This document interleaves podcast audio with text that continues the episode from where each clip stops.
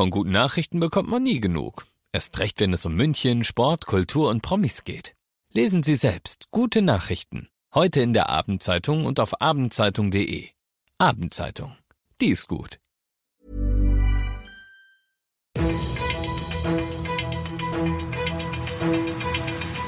95 5 Charivari. Das München Briefing. Münchens erster Nachrichtenpodcast. Mit Christoph Kreis und diesen Themen.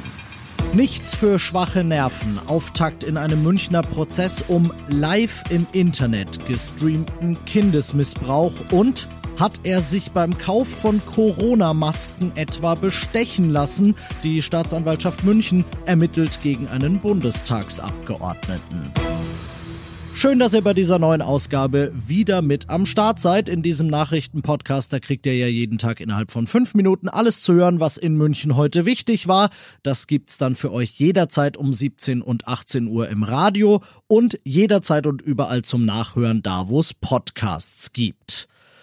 Ja, es gibt Taten, Verbrechen, da ist man sprachlos. Und das ist für mich persönlich so ein Fall. Vor dem Münchner Landgericht hat heute der Prozess gegen einen 40-Jährigen begonnen, und zwar wegen Kindesmissbrauchs der während er passiert ist, live im Internet übertragen wurde vor zahlender Kundschaft.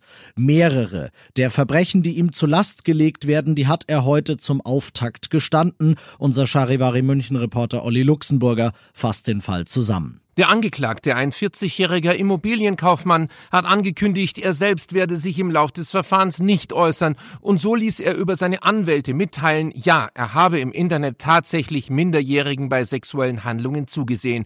Zu diesen habe er sie per Videochat überredet, ja, auch entsprechendes Material habe er besessen.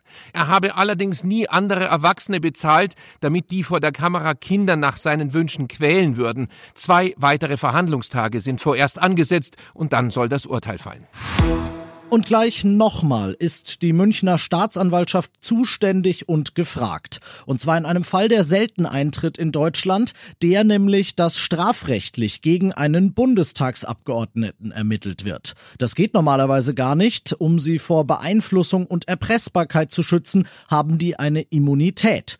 Die kann aber aufgehoben werden, und zwar vom Bundestag selbst. Und das hat er bei Georg Nüsslein getan. Der CSU-Mann immerhin Vizechef der Unionsfraktion im Parlament, soll sich beim Ankauf von Corona-Schutzmasken durch den Bund selbst bereichert haben. Es geht um mehrere hunderttausend Euro, die er dafür gekriegt haben soll, dass er die Aufträge Firma A und eben nicht Firma B zugeschanzt hat. Die Münchner Ermittler haben mehrere Büroräume von Nüsslein auch im Ausland durchsucht. Die Funde werden jetzt ausgewertet, aber ich sagte das gestern schon bei Jerome Boatengs Körperverletzungsgeschichte. Es gilt natürlich erstmal die Unschuldsvermutung.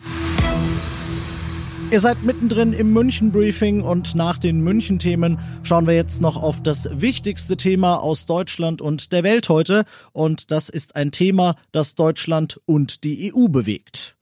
Zeig mir, wo und wann du wie geimpft wurdest und ich sag dir dann, was du darfst. So oder so ähnlich könnte er funktionieren, der EU-weite Impfpass. Neben mehr Tempo beim Impfen und den Mutationen ist er heute das Thema bei einem Gipfel von Kanzlerin Merkel und den anderen europäischen Staats- und Regierungschefs in Brüssel, die sich mal wieder nicht einig sind. Von dort berichtet Charivari-Korrespondentin Sarah Geiser-D. Dass es einen gegenseitig anerkannten Impfnachweis geben soll, darin sind sich die 27 EU-Staaten einig. Umstritten ist aber, ob mit so einem Impfpass auch Vorteile verbunden sein sollen. Österreichs Bundeskanzler Kurz sagt da ganz klar Ja.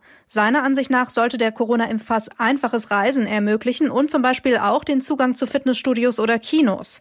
Urlaubsländer wie Griechenland und Zypern machen auch Druck. Deutschland, Frankreich und einige andere haben dagegen Bedenken, unter anderem weil unklar sei, ob Geimpfte das Virus weitergeben können.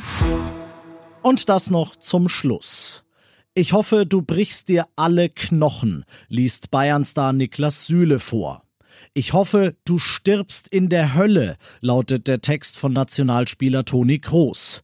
Nationale und internationale Fußballprofis haben ein Video gedreht, in dem sie Hasskommentare vorlesen, die Leute auf ihren Social-Media-Kanälen hinterlassen haben. Das ist, muss ich echt sagen, beklemmend, was da teilweise brutales, menschenverachtendes und rassistisches geschrieben wird. Die Botschaft dieser Videoaktion ist, Hass im Netz kann jeden treffen, ob arm, reich, jung oder alt und egal welcher Religion und Hautfarbe. Und das Ziel der Aktion ist natürlich, aufrütteln und daran erinnern, dass das Internet kein rechtsfreier Raum und Mobbing und Hate Speech dort keine Kavaliersdelikte sind. Ein erschütterndes Video, aber wie ich finde, ein ganz wichtiges Zeichen. Ich bin Christoph Kreis, ich wünsche euch einen schönen Feierabend. 95 5 Charivari, das München Briefing. Diesen Podcast jetzt abonnieren bei Spotify, iTunes, Alexa und charivari.de. Für das tägliche München Update zum Feierabend. Ohne Stress, jeden Tag auf euer Handy.